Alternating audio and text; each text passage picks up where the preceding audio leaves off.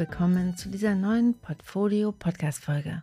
Vielleicht erinnerst du dich ja, vor ein paar Monaten haben die Artdirektorin und Illustratorin Thekla Priebst und ich über KI-Tools gesprochen in der Episode Nummer 78. Und Thekla zitiert in dieser Episode ein Lied von Captain Peng und sagt, dass sie sich gerade vom KI-Drachen fressen lässt um besser zu verstehen, wie die KI-Revolution ihre Arbeit verändert und vielleicht auch um besser zu verstehen, wofür es sich zu kämpfen lohnt. Heute geht es irgendwie auch ums Gefressenwerden, aber anders. Heute fressen die KI-Drachen nicht dich persönlich, sondern deine Werke. Und ich stelle dir heute technische Möglichkeiten vor, wie du deine urheberrechtlich geschützten Werke vor allem deine Bilder davor beschützt, in KI-Trainingsmodelle eingespeist und darin verwurstet zu werden. Damit du selbstbestimmte und informierte Entscheidungen für dich und deine kreative Arbeit treffen kannst, erzähle ich dir, was ich recherchiert und rausgefunden habe und ich verlinke dir heute auch ganz viele weiterführende Informationen in den Show Notes. Also, let's go. Oder besser gesagt, nee, noch nicht Let's Go. Bevor es losgeht, hier noch eine kurze Randnotiz in eigener Sache.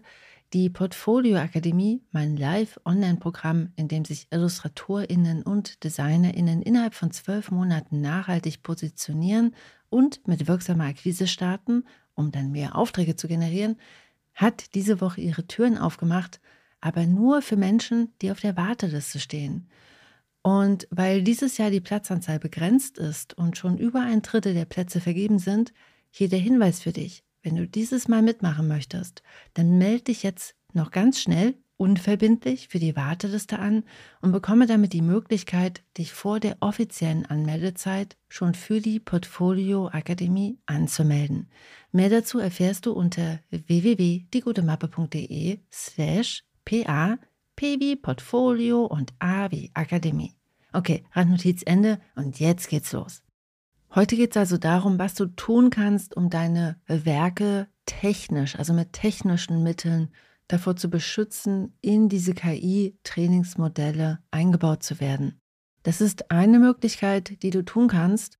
Eine zweite Möglichkeit ist, dich strategisch anders aufzustellen. In der letzten Februarwoche biete ich ja eine neue Masterclass an, den KI-Kompass. Dazu bist du übrigens auch ganz herzlich eingeladen und du kannst dich für 0 Euro anmelden unter www.diegutemappe.de slash Masterclass. In dieser Masterclass bekommst du Impulse und Strategien an die Hand, was du heute strategisch tun kannst, um auch in Zukunft im Bereich Illustration und Design erfolgreich zu arbeiten und für deine KundInnen relevant zu bleiben. Unabhängig davon, ob du KI-Applikationen selbst benutzt oder nicht und auch unabhängig davon, ob du technische Schutzmaßnahmen ergreifst oder nicht. Aber da ich in Vorbereitung der Masterclass eben auch diese technische Seite recherchiert habe, ist meine Idee heute, dir in der heutigen Episode die technischen Mittel vorzustellen, die du einsetzen kannst, um dein geistiges Eigentum zu beschützen, sozusagen als Ergänzung zur Masterclass. Lass uns mal drauf schauen, was da so geht. KI ist ja überall. Neue KI-Funktionalitäten springen gerade wie Pilze aus dem Boden. Jede Woche gibt es noch größere Ankündigungen. Das Unternehmen OpenAI, das den Chatbot ChatGPT und den Textbildgenerator DAL-E entwickelt hat, hat erst vor ein paar Tagen verkündet, dass OpenAI in 2023 über zwei Milliarden Dollar Jahresumsatz generiert hat. KI-Applikationen sind ein großes Business. Google verkündete auch vor ein paar Tagen, dass Googles Chatbot BART durch Google Gemini ersetzt wird. Das ist ein multimodales Modell, das sowohl Text als auch Bild, als auch Audio, als auch Video abstrahieren, verstehen, verarbeiten und kombinieren kann. Und Mark Zuckerberg hat vor kurzem auch Schlagzeilen gemacht und ist natürlich auch mit im Rennen und verkündete im Januar 2024, dass Meta große KI-Pläne hat und dazu Daten nutzen wird, die Nutzerinnen ins Meta-Universum hochladen. Und Mark Zuckerbergs Kommentar ist der beste Einstieg ins Thema, denn diese ganzen KI-Modelle, mit denen Milliarden Dollar von Umsatz generiert werden, brauchen große Mengen an Daten, um zu lernen. Und mit großer Wahrscheinlichkeit nutzen sie auch deine Daten. Einige dieser Unternehmen können in Echtzeit auf Daten zurückgreifen. Mark Zuckerberg kann zum Beispiel all die Daten nutzen, die nativ auf Instagram, Facebook, WhatsApp und Threads von zum Beispiel dir und von mir eingegeben werden. Von mir zum Beispiel liegen Instagram-Datensätze seit 2013 vor, denn in 2013 habe ich mich bei Instagram angemeldet und ein Jahr davor, im Jahr 2012, hat Facebook Instagram aufgekauft. Andere Modelle müssen gefüttert werden. Und weil es hier noch keine gesetzlichen Einschränkungen gibt, haben einige Unternehmen wie zum Beispiel Google oder Microsoft oder OpenAI Crawler ins Internet geschickt. Das sind kleine Programme, die Daten im Internet zusammensammeln. Suchmaschinen wie Google machen das schon seit vielen Jahren, denn Daten im Internet zu indexieren ist ja der Job von Suchmaschinen. Aber jetzt werden diese Daten eben nicht nur indexiert, also katalogisiert in Datenbanken, sondern ungefragt eingespeist in gigantische Datensammlungen, die zum Training von KI-Modellen verwendet werden. Das betrifft alles, was sich so im Internet befindet. Texte, Bilder, Videos, Audio also auch alle Inhalte deines Webportfolios, deiner Social-Media-Profile und auch deine Werke, die von Dritten im Internet veröffentlicht wurden und für die du Nutzungsrechte eingeräumt hast. Zum Beispiel für Verlage, die die Vorschau deines Buches auf Amazon veröffentlichen. Und diese Bilder, Videos, Audio und Texte, die da von diesen Crawlern eingesammelt werden, werden ohne Vergütung und ohne deine Zustimmung für Trainingszwecke für KI-Modelle genutzt. Diese Einspeisung deines geistigen Eigentums in diese Trainingsmodelle widerspricht den Bestimmungen zum Schutz urheberrechtlich geschützter Werke, ist also, wenn man es mal klar ausspricht, illegal. Aber weil es geht, wird es einfach mal gemacht. Es gab ja in den letzten Monaten relativ viele Klagen von Kreativen. So hat zum Beispiel die New York Times erst im Dezember 2023 OpenAI und Microsoft verklagt, weil Tausende von Artikeln der Zeitschrift unautorisiert in Trainingsmodelle eingeflossen sind. Und im Sommer 2023 reichten prominente US-Schriftstellerinnen, unter anderem zum Beispiel der Krimi-Bestseller-Autor John Grisham und der Games of Thrones-Autor George R. R. Martin, eine Klage gegen OpenAI ein, weil deren urheberrechtlich geschützte Bücher ungefragt und unlizenziert in die Trainingsmodelle von OpenAI eingespeist wurden.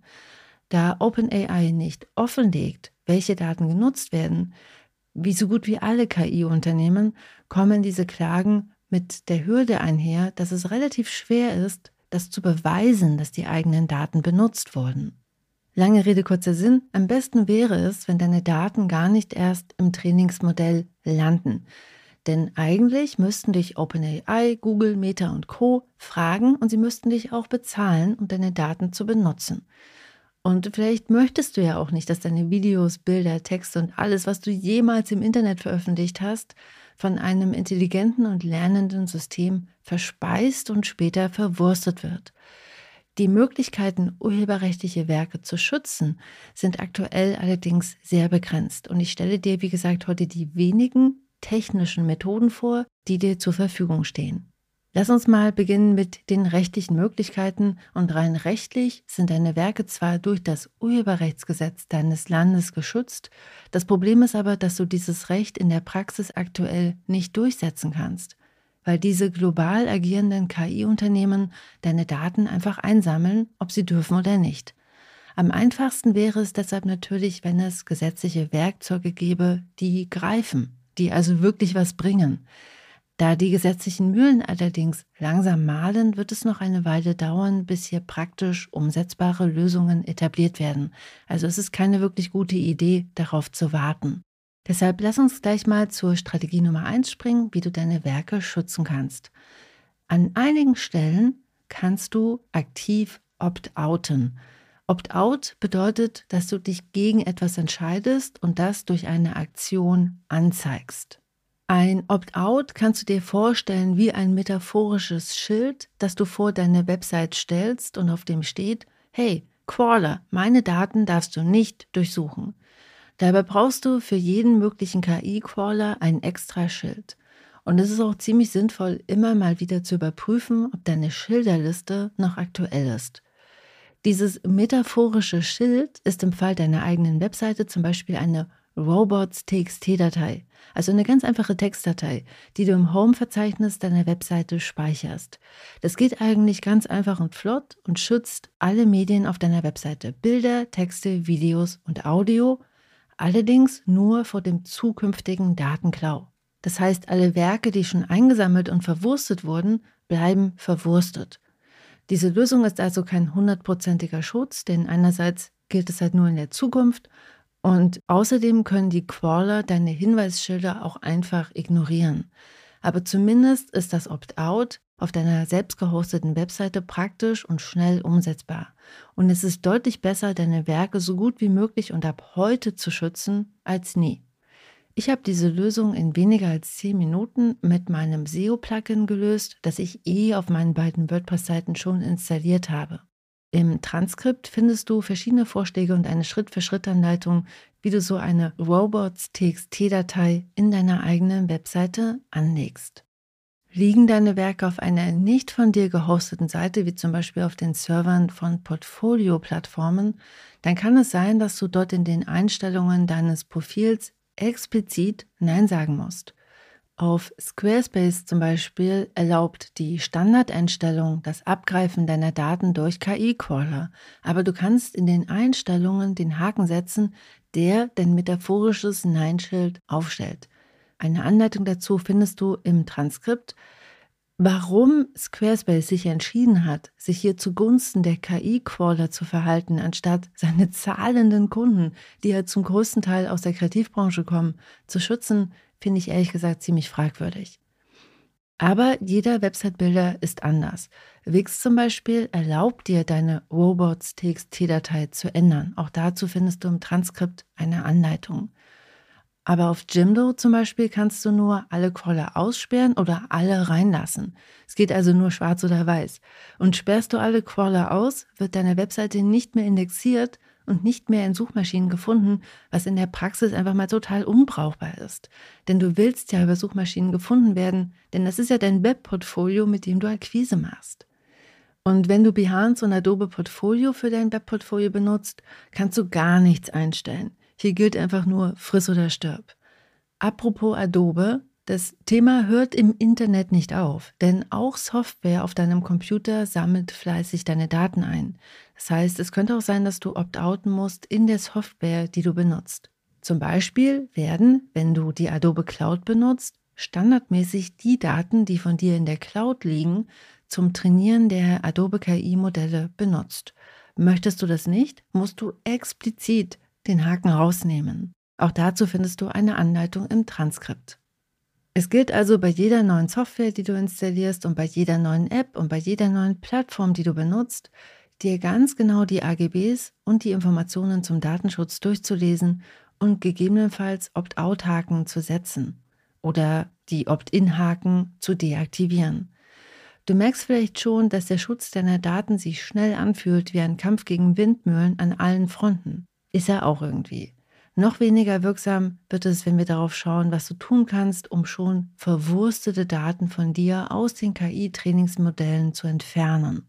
Wurden deine Werke also schon in Trainingsmodelle eingespeist, dann ist dieses Mal der Zug einfach mal abgefahren.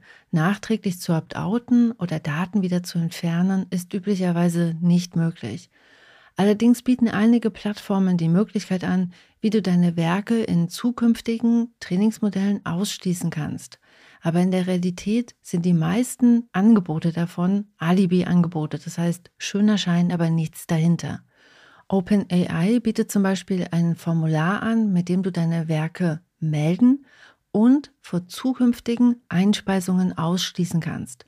Allerdings musst du das für jedes einzelne Bild machen, das von dir existiert, inklusive einer Bildkopie, die du mit hochladen musst. Das ist bei der Menge an Bildern, die professionelle Kreative in ihrem Leben erstellen, in den meisten Fällen einfach mal komplett unrealistisch.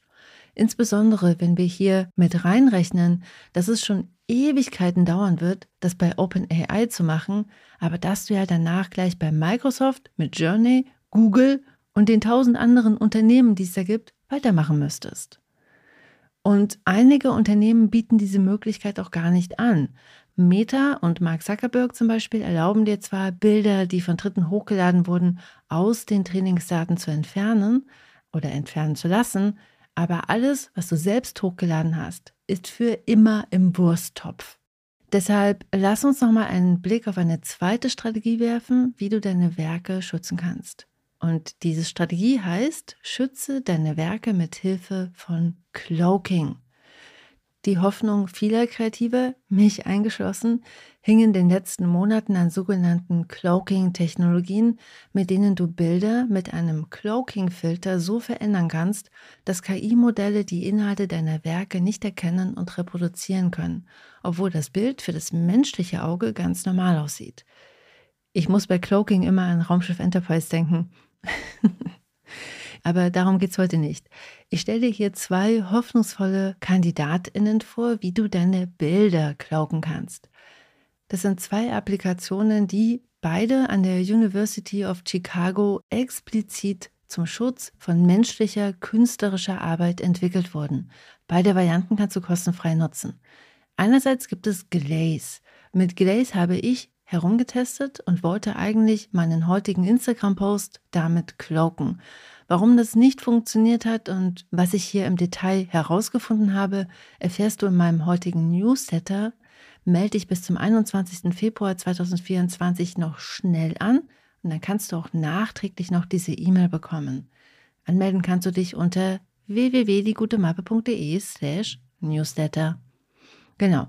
Die Cloaking-Technologie von Glaze erlaubt dir, dass die KI-Trainingsmodelle die Inhalte deiner Werke zwar erkennen, aber die stilistischen Besonderheiten deiner Arbeit werden verhüllt und können nicht reproduziert werden.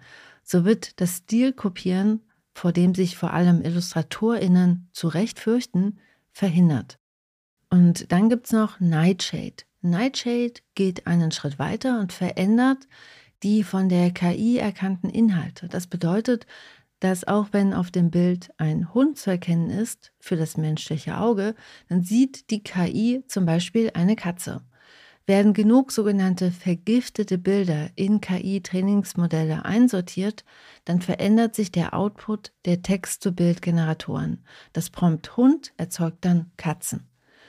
Die grundsätzliche Idee hinter Cloaking ist wirklich gut.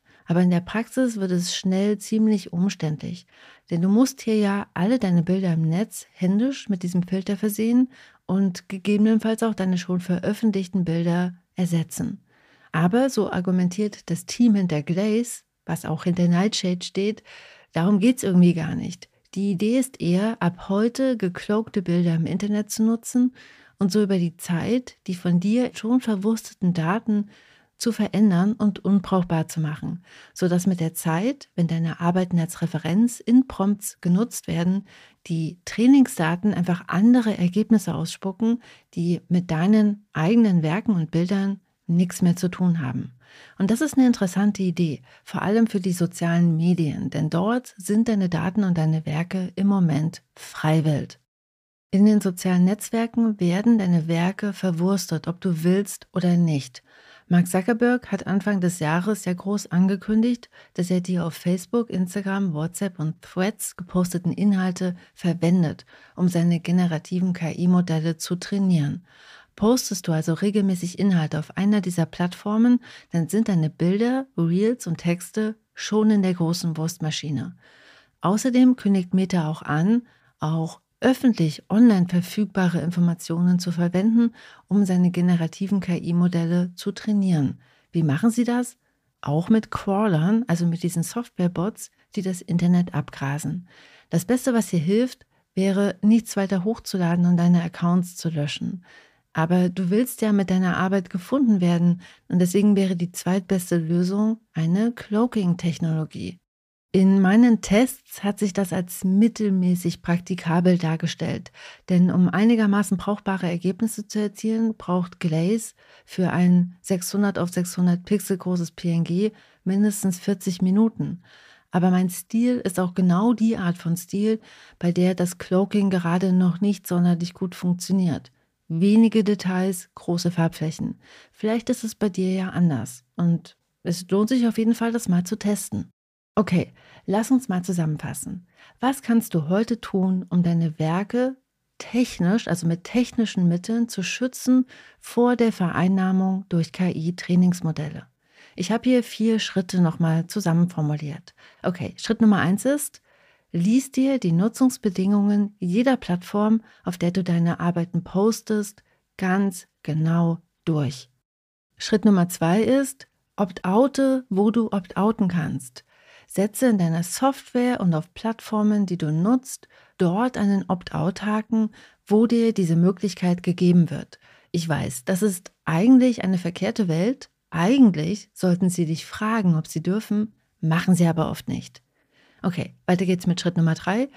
Wenn du deine Webseiten selbst hostest, dann stell das Schild für die Crawler auf, dass deine Daten nicht genutzt werden sollen. Integriere in deine eigene Webseite eine Robots.txt-Datei, um dein geistiges Eigentum zumindest mit einem Warnschild zu schützen. Und Schritt Nummer vier, wege ab, ob du vor allem dort, wo du keine Kontrolle über deine Werke hast, deine Werke mit einer Cloaking-Technologie mit einem gewissen Schutz versehen möchtest. Das sind meine vier Impulse, was du technisch tun kannst, um deine Werke zu schützen.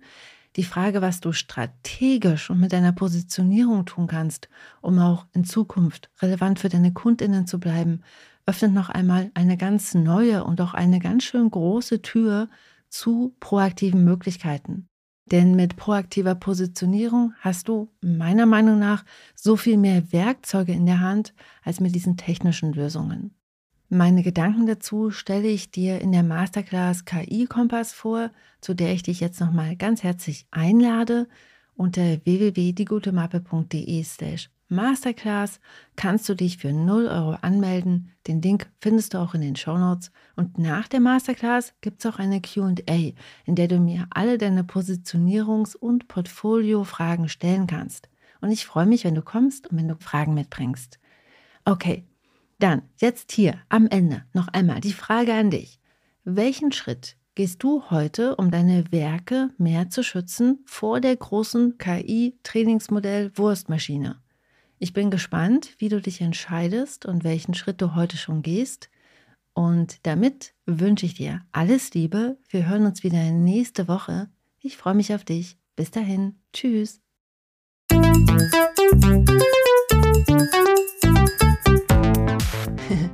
Wow, du bist immer noch da. Du bist der Knaller. Ich freue mich sehr, dass du dir die Podcast-Folge bis hierhin angehört hast. Hier nochmal der Hinweis, du findest alle Links in den Show Notes. Auf meiner Seite www.diegutemappe.de findest du noch weitere, auch viele kostenlose Ressourcen, um dich besser aufzustellen, um dein Portfolio zu überarbeiten und um damit dann einfach mehr Aufträge zu akquirieren. Deshalb schau dich da gerne mal um und wenn dir die Folge geholfen hat, dann freue ich mich sehr, wenn du sie bewertest und ihr ein paar Sterne schenkst oder noch besser, sie einfach Kolleginnen und Freundinnen weiterempfiehlst, dann haben deine Freundinnen vielleicht auch ein paar Aha-Momente und du unterstützt damit gleichzeitig auch den Podcast. Denn Weiterempfehlungen und Rezensionen und Sterne sorgen dafür, dass der Algorithmus versteht, dass der Podcast Relevanz hat für Gestalterinnen, Designerinnen und Illustratorinnen. Ich danke dir jetzt schon einmal ganz herzlich dafür und wir hören uns wieder nächste Woche. Bis dann. Tschüss.